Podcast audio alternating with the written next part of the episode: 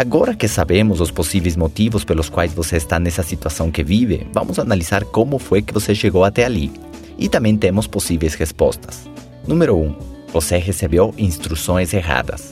Se você chegar numa cidade que não conhece e pergunta para alguém que é morador daquela cidade sobre onde fica a igreja ou uma farmácia, a pessoa vai te dar as instruções.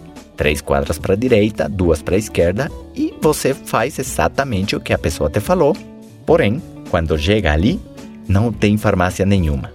Essas instruções estavam erradas. Às vezes as instruções vêm dos nossos pais, dos nossos amigos. Eles podem estar bem intencionados, só que estão mal informados. Já falamos que a nossa mente é como um computador em branco que vai sendo carregado com programas executáveis. E se esses arquivos são antigos demais ou vêm com vírus, isso vai produzir que os nossos comportamentos e conclusões sejam erradas. E por causa disso, nossos resultados também vão ser diferentes do que nós desejamos.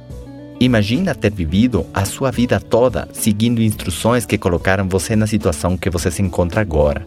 Às vezes, essas instruções poderiam ser suas, inclusive. Chama-se intuição.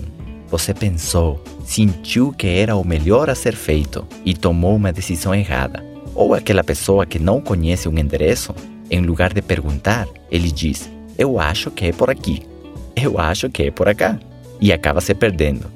Então, como foi que você chegou nessa situação que está agora? Número 1, um, por instruções erradas. Número 2, por acidente. Você acabou no lugar errado, na hora errada. Você estava procurando uma coisa e achou outra. Você abriu um buraco para encontrar água e encontrou ouro. Por acidente. Porém, a maioria das vezes, na maioria dos casos, o lugar onde você chega não vai ser um acidente. O sucesso não é um acidente. A felicidade não é um acidente. A saúde não é um acidente. São projetos bem planejados e de longo prazo. Se trata de uma repetição contínua com um propósito definido. E para o lado negativo também funciona. Fumar um cigarro pode ser um acidente. Ficar fumando um maço de cigarros todo dia por 20 anos e fazer um efizema pulmonar não foi um acidente. Dá para entender? Correr num parque um dia pode ser um acidente. Se tornar um Ironman ou um maratonista profissional já não foi um acidente. Ler uma página ou um artigo por acaso pode ser um acidente.